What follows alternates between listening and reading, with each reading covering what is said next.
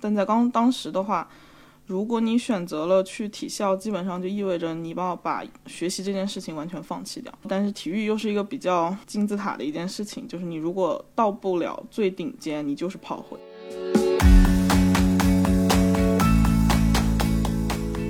因为在 NCA 的那个规定里面的话，如果他们的学习达不到一定的要求，他们是不能够训练的。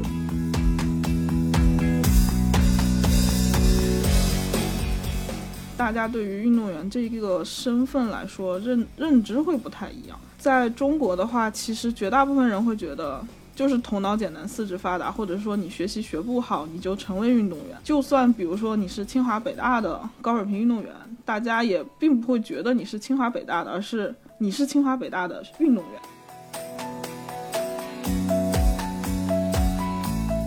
所以你的同学也是队友，你因为要比赛，然后你也只能跟队友接触。所以他们基本接触不到其实大众所在的这个社会里，因为他们平常训练要比赛，其实他们也很难出来。特别如果你在体校的话，每个星期就星期天下午可能能出来一会儿，然后你又回去了。所以就是我觉得之前就现在肯定好很多，但是在之前的这个环境下的话，大家对运动员来说就是带有有色眼镜。其实谷爱凌她并不是学生运动员，因为她所比的那个项目在 N C 里其实是没有的，所以她真的是靠自己的纯学习申请上的 Stanford。然后，但是我觉得就是刚才你说那个肯定是有原因的，就是在美国，大家对于运动员来说，就是他们不会因为你是运动员就看不起你，他们只会觉得你在把自己的事情做好的前提下，你还能在体育上也有那么好的成绩，他们会觉得你很棒。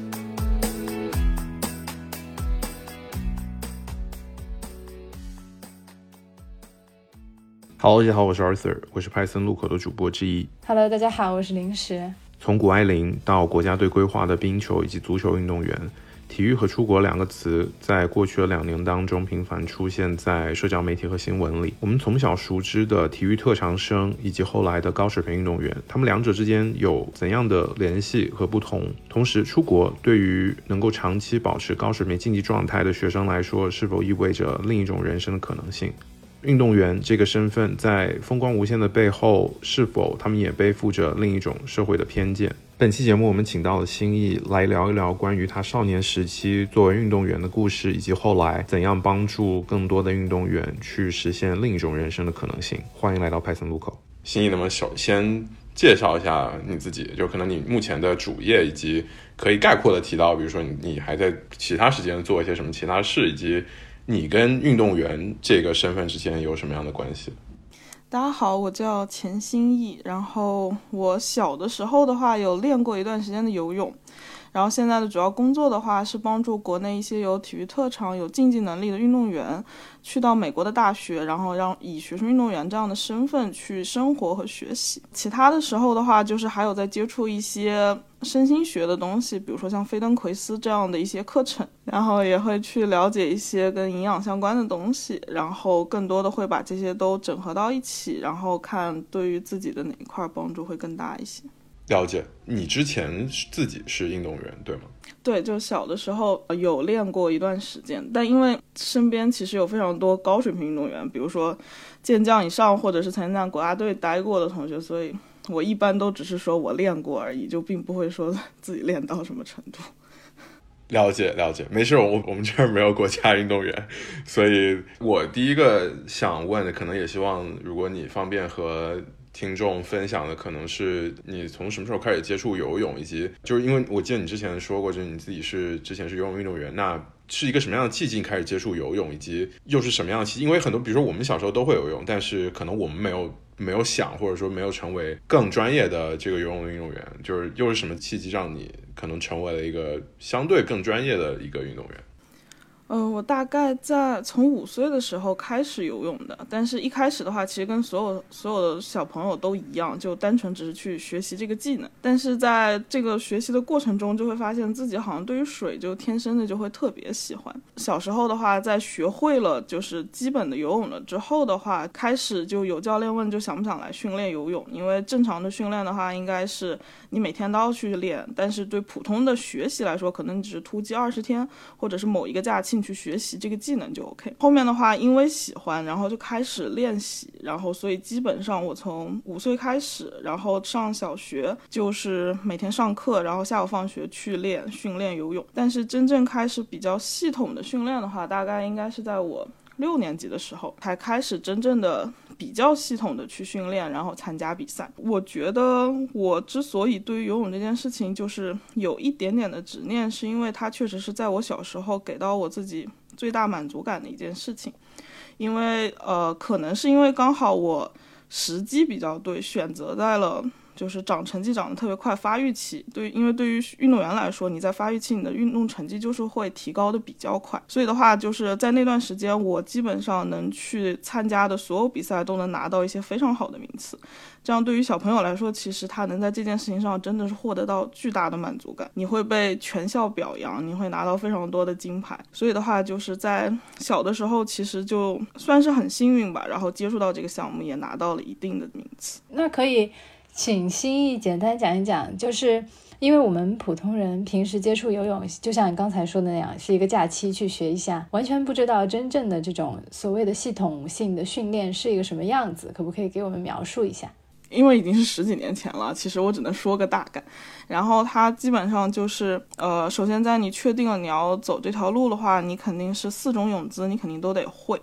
因为。基本上不会有任何运动员，他是只会有一个或者两个泳姿，然后他就完全去比赛的。然后更多的是，首先你四个泳姿都得会，然后系系统性的训练的话，还有一个就是你需要高频次的去训练。特别像游泳的话，又是一个不太能停的项目，就你基本上还是得保证一周下水五次到六次，才能保证我们常说的水感。因为如果你不是高频次的下水的话，你可能会感觉到你不管怎么在里面做动作，其实你都划不到那个水。所以的话，就是系统性的训练，就是有一定的量的前提下的话，你还要保证一定的频率。那你刚才都提到说，当时去选择做游泳作为这种半专业的情况，是给你带来特别大的成就感和满足感的。那反过来，我想问，在这个游泳的训练或者比赛当中，有没有给你带来就说，哎呀，好痛苦，不想练了，或者觉得，哎呀，好累啊，就是这种感觉有吗？当时肯定是有的，因为我觉得应该是当时比较小，其实就玩的心态会更重一些。基本上就是有一个阶段吧，可能是在我初中的时候。因为游泳其实是一天可以比很多项目，然后我基本上第一场下去我一定游不好，上来之后就要被教练骂到哭，一定要哭要被骂那一次，然后第二次就一定能比好，就是基本上就第一次下去可能游个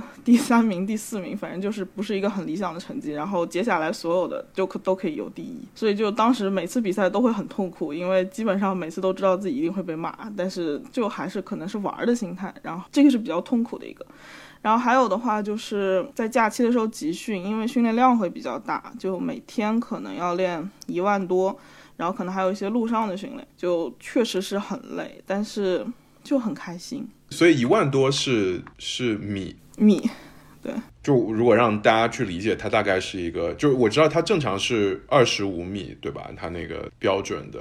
对，就五十，有的时候是五十米的池子，有的时候二十五米的池子。所以就是一万除以二十五，就那只是你要有的哇，真的是非常的辛苦。所以，所以其实你觉得之后，比如说之后你觉得没有成为专业运动员，一部分是是，比如说是这个竞争，比如跟很强的人竞争，还是说还是说家里的原因让你觉得就是最后可能没有继续这么一条路？嗯，我觉得首先最主要的是因为中国体系的问题吧，因为基本上在你出了一定的成绩之后，你要面临的选择就是你要不去体校，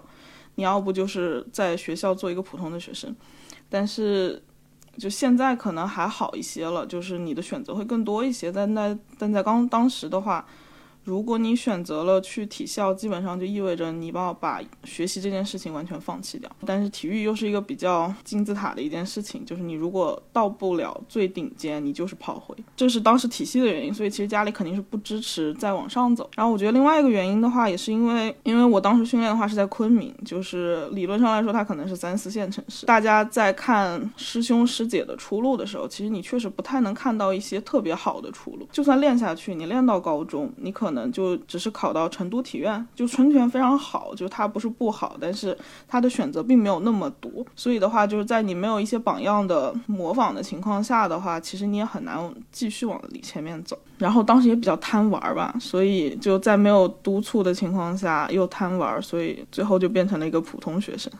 遗憾吗？我遗憾了非常非常多年，但是最近几年其实就也想明白了，就如果不是因为有这个遗憾，我也不会做现在这个工作，就我也不会有现在这份心态去对待我的客户和同学吧。那可以简单讲一讲你现在从事的行业和工作的内容吗？我现在的话，就是因为我们公司并不是专注于某一个体育项目，而是在体育这个行业里面。然后我帮助的同学的话，他们的大目标基本上都是去美国大学 NCAA 里面去做学生运动员。所以的话，就是基本上只要是 NCA 有的项目，就是绝大部分人参与的项目，并且美国大学有很多学校有相应运动项目，我们都会做。然后，但是。像中国这边的话，其实项目更多的可能像足篮排。击剑、游泳这样的大项目选择孩子会更多一些，就是在他们比较小的时候，比如说他们初中、高中的时候，帮助他们去规划他们接下来的如何训练、如何学习，最后再一步步的走到美国大学。因为美国大学本身它申请就是比较早的一个状态，基本上如果是读国际学校的同学或者本身就在美国的同学，他们知道他们高一、高二就要开始准备，他们高三上学期一定要提交申请材料。但是对于很多公立学校的同学，其实他们没有这个概念，他们正常来说，他们就是走高考就好。他们并不知道他高一高二就要去做这些准备，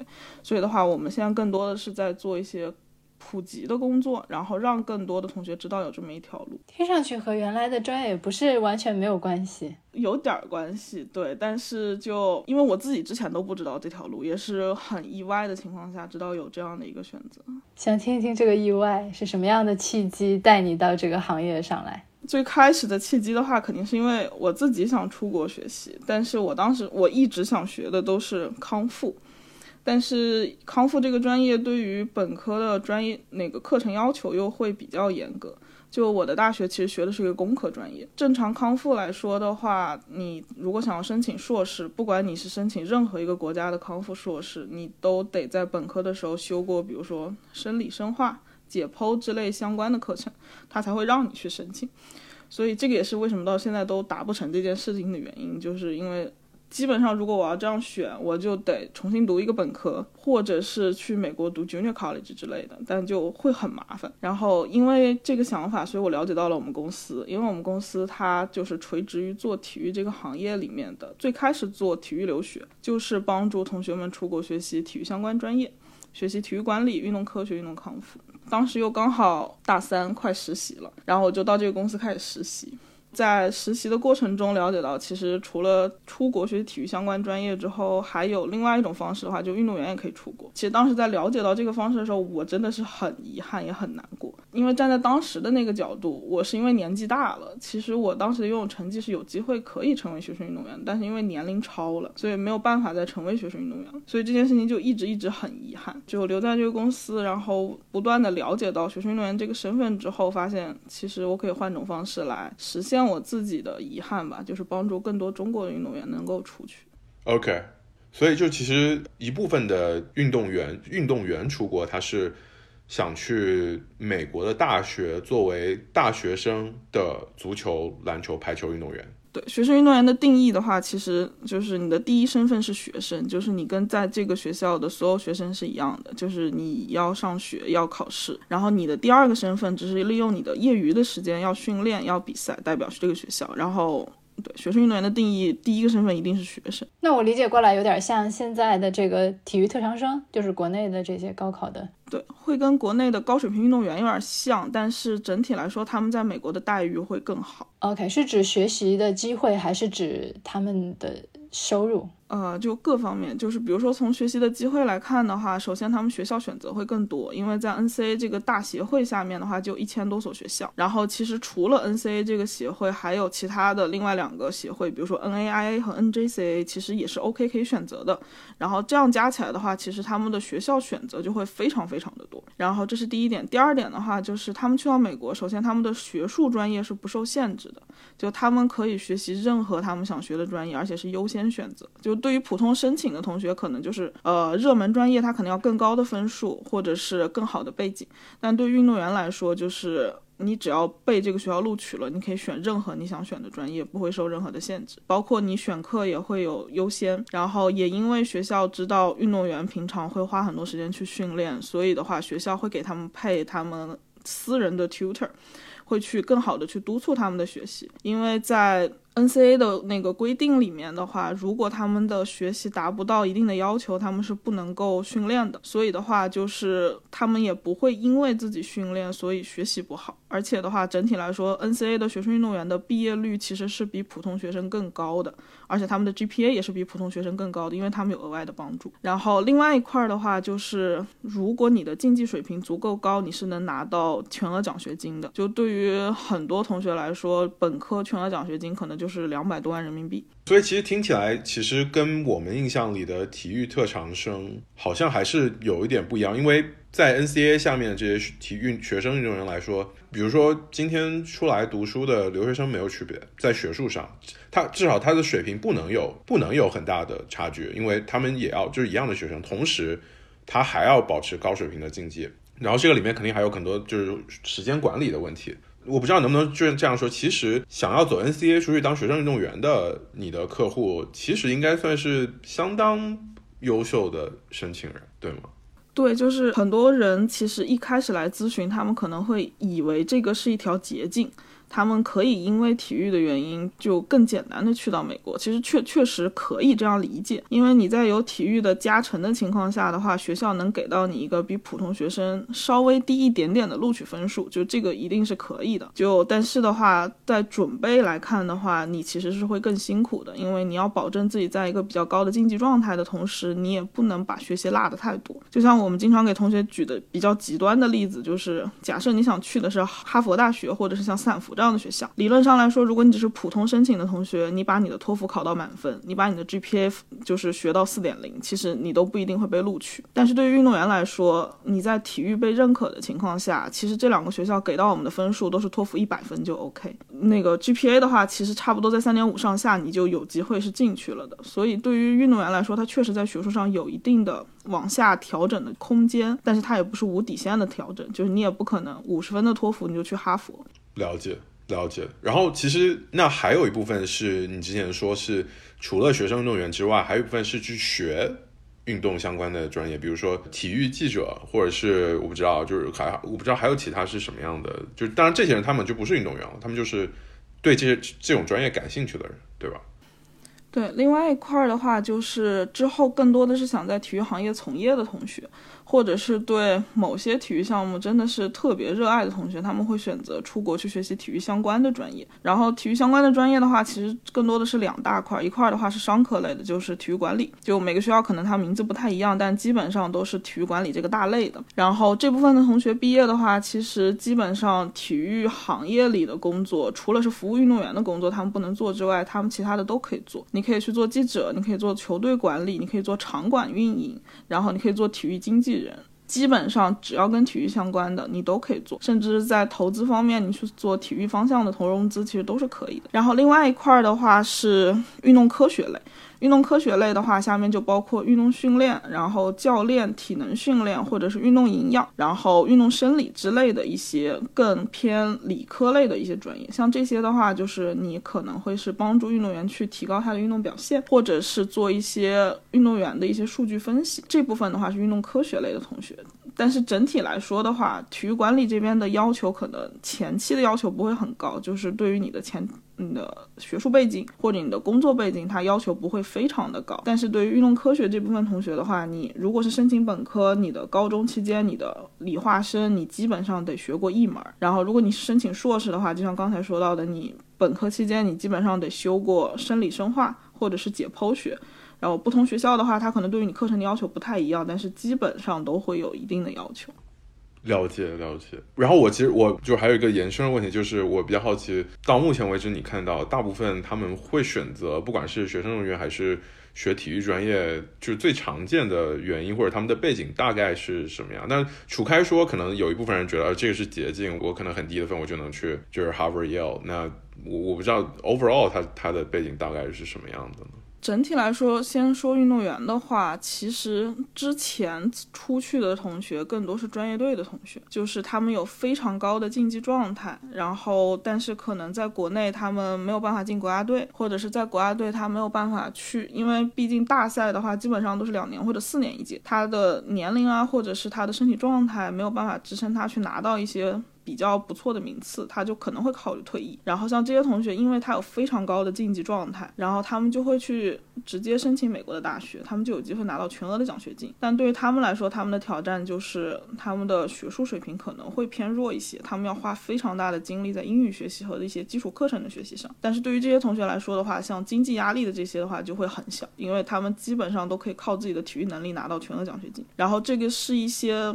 过去的一些运动员会是这样背景的运动员，然后。现在的话，其实会有非常多国际学校的同学，然后他们会选择这条路，是因为就是很多同学他虽然说在国际学校，但是他也有保证自己有一定的竞技状态，就是他也能比，虽然说他跟专业运动员比可能没有那么的强，但是他还是有足够高的竞技水平，他可以借助他的体育去冲刺一些他可能之前够不到的一些学校，一些可能比如说通过他的学术只能申请七八十名的学校的同学，他可能因为有体育这个加成，他就可以去到前前。十名的学校，这些都是曾经我们服务过的同学，所以的话，就是我觉得家庭环境和体育背景有变化，就是。有从专业运动员变化到国际学校的孩子，但是对于现在来说，其实专业运动员也能走，但是比起来的话，就是国际学校的同学比例可能上来了非常多。然后体育相关专业这边的话，体院的同学肯定是有一部分，因为他们本身就是学的体育相关专业。但现在有非常非常多的同学是跨专业过来学体育相关专业。我们现在统计的数据的话，基本上有百分之七十以上的同学都是跨专业在，就他的本科可能读的是一个。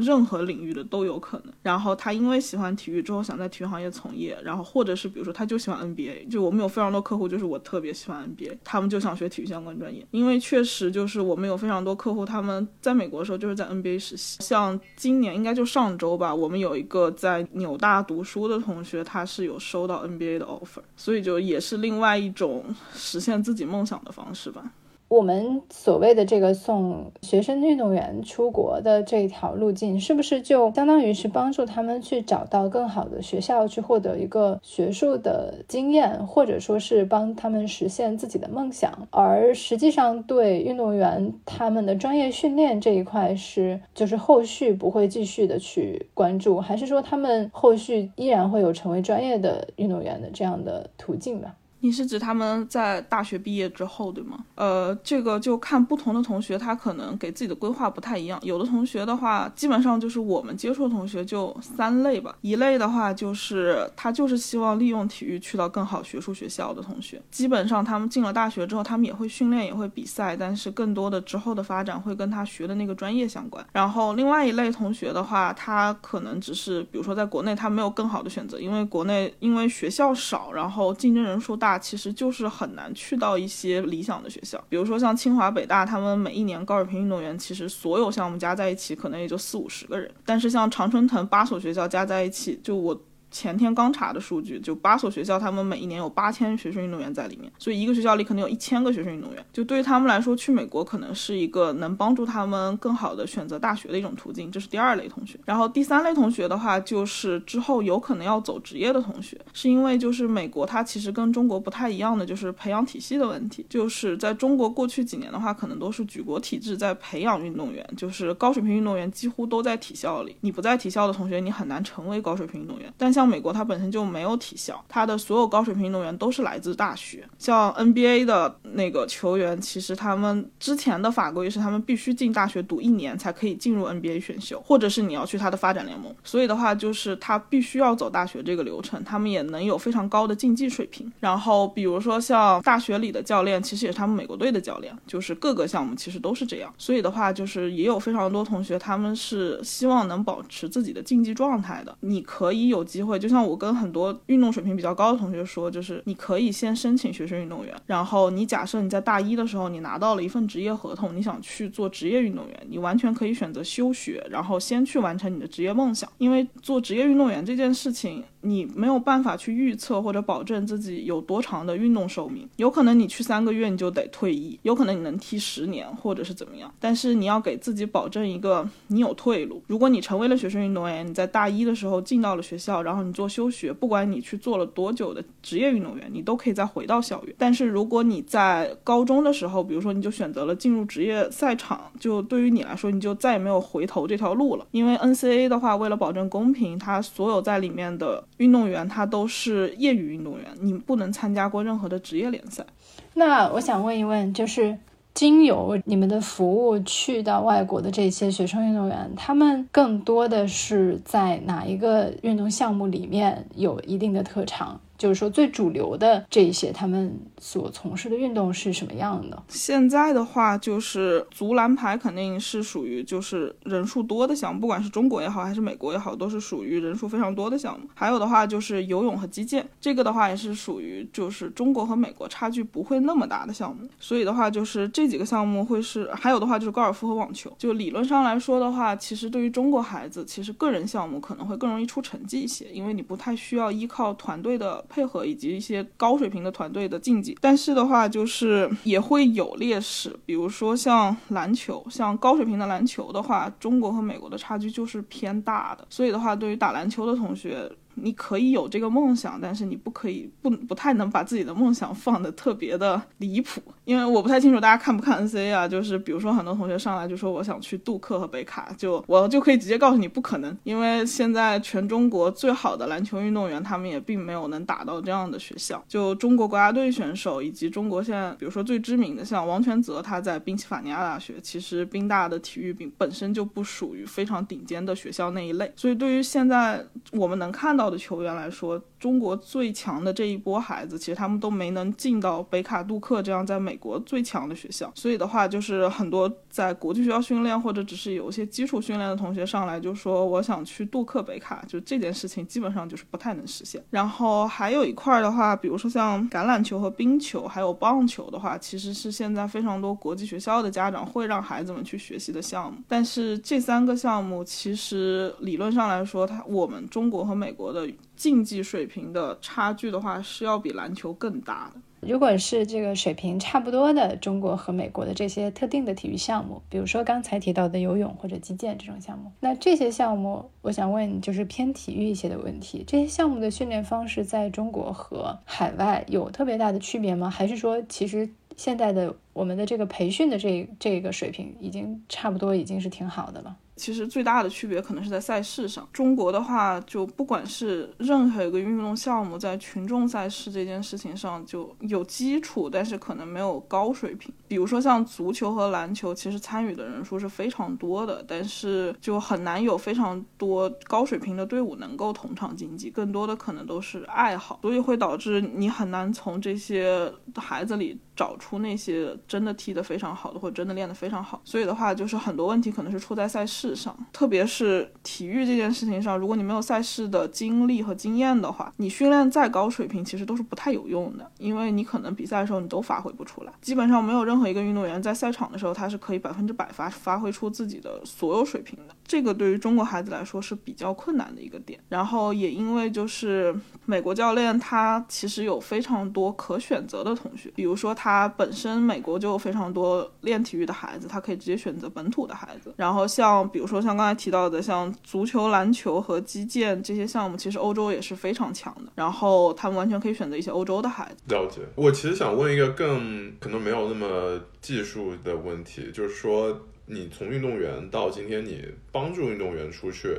你可能看到了很多两个国家或者说两个文化对运动的态度，但是你觉得就是可能。我们社会家长那一辈对运动本身的态度，你觉得在两个文化中就是可能扮演不同的角色？你觉得这个对生产出了什么样的运动员有关系吗？就举举个例子，比如说，我记得我在初中的时候，我在我班上有一个同学，他特别爱踢足球，但是大部分中初中只有篮球场，他有一天自己包了一个纸做的足球，在篮球场踢，然后就被老师给抓了。所以就导致，就是我觉得，就是这个可能当时有一群小孩都特别喜欢踢足球，但是这个会给人很大的打击。然后同时你提到说，比如说呃，Stanford 跟 Harvard 跟呃，其他的一些，包括像我在 DC 那个 Georgetown，对，所以就是就是他们其实这些都是特别学术特别好的学校，但是同时你说你提到说他们对运动员特别重视，为了你能来他们学校竞技，他他们愿意可能更放宽一些学术的标准，就是他们对他们觉得这个东西是一个，至少在我之前接受的教育里面，我的了解是。他们觉得这是一个一个一个人全面发展的一个部分，一个 well-rounded person 的一个一部分，所以他们这么重视。所以我不知道从你的观察来讲，说你觉得是什么造成了？因为我毕竟我们有这么多人，但是没有产生出足够多的跟他们一样高水平的运动员，就我比较好奇这个。我觉得就很多方面吧，就是非常客观的方面，就首先美国体育是非常赚钱的。特别是大学体育，其实大学体育是比 N N F L N H L 或者是 N B A 更赚钱的。所以的话，就是因为赚钱，所以他们也愿意在运动员身上投入更多的钱，然后让就是因为赚钱，其实主要是因为他们的赛事好看，会有人愿意去看，所以他们也愿意花钱去培养这些运动员，让这个赛事不断的更好看。所以它可能是一个良性循环。然后，但在中国的话，因为大家也知道，其实赛事其实大家看都很少。就不管是 CBA 也好，中超也好，就是这个已经算是人口基数最大的两个项目了。但是其实看的人也非常非常少，更别说一些小众的项目，几乎除了孩子家长以外，不会有人出现在赛场上。赚钱是一个原因，就是因为钱基本上确实是能支撑很多事情的运转。然后第二件事情的话，我觉得就是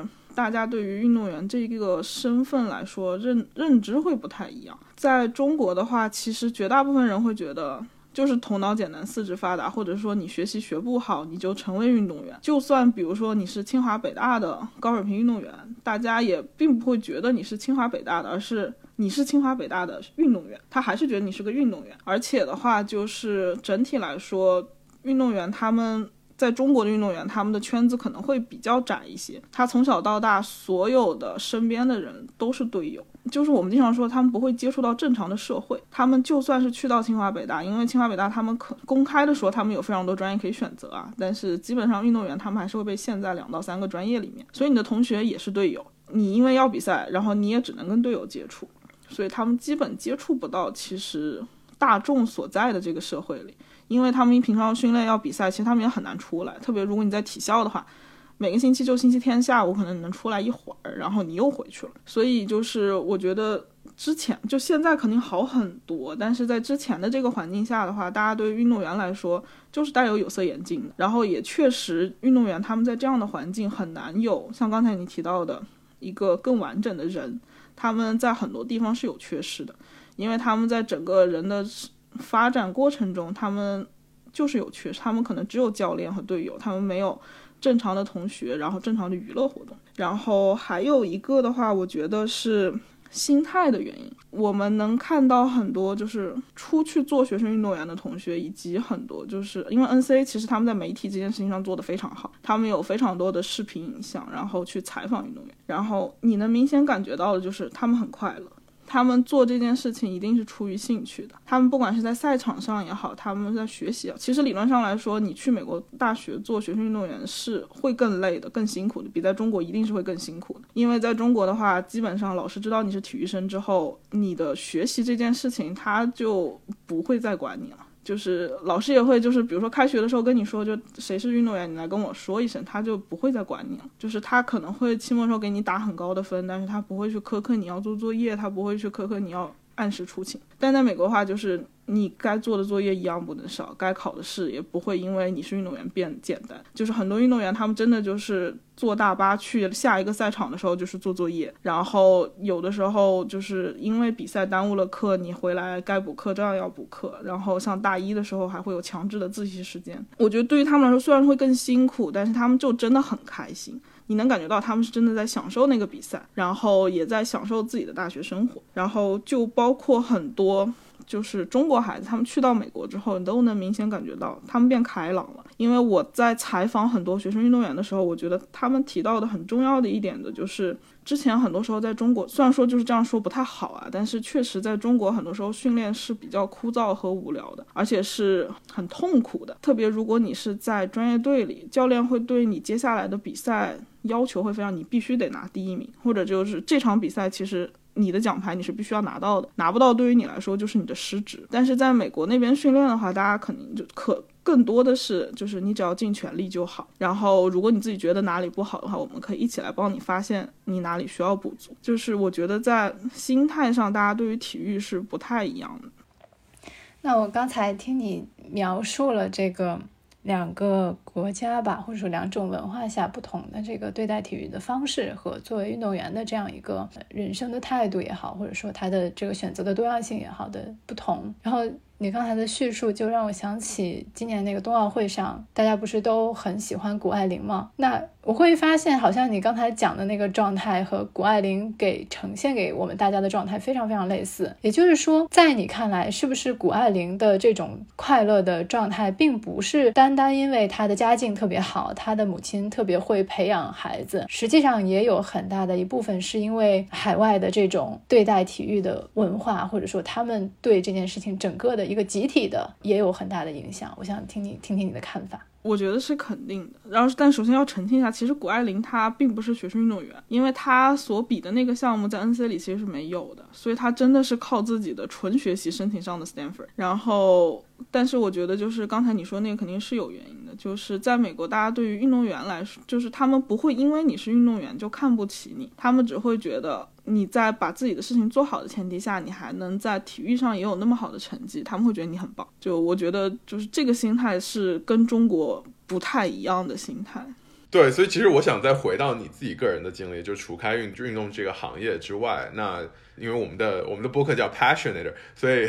就是从运动员到帮助运动员，再到今天，就是我不知道在这个这个过程当中，你最享受的是是哪一个部分？我觉得最开始的时候，我肯定最享受的是他们拿到 offer 那个状那个时刻，是因为就是嗯，在你在帮别人拿到他 dream school 的 offer 的时候，你确实是心里会拿到很多满足感。然后，但是在这些年过程中，我觉得我更享受的是在帮助一个同学在这些年里他的心态的转变，因为其实绝大部分家庭也好，同学也好，在找到我们的时候。大家一定是出于功利的心态的，就是一定是我想去一个好学校，我想有更好的发展，就是毕竟是公司嘛。然后家长们也只是为了孩子升学这件事情。但是在后期的大家相处下来、磨合下来，你会发现这个同学他因为有看到更好的选择，然后因为有接触到更不一样的团队和教练，他自己会有更多的自驱力去学习，他自己会有更好的心态去训练，然后。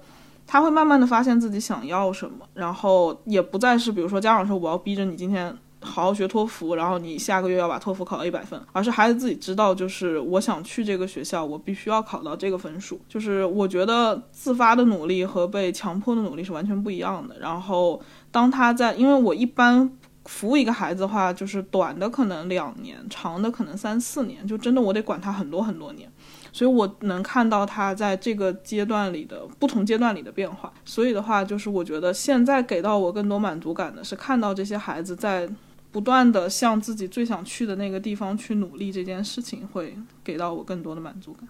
还挺让人感动的。就是有已经有一种这个就是教育者的心态了。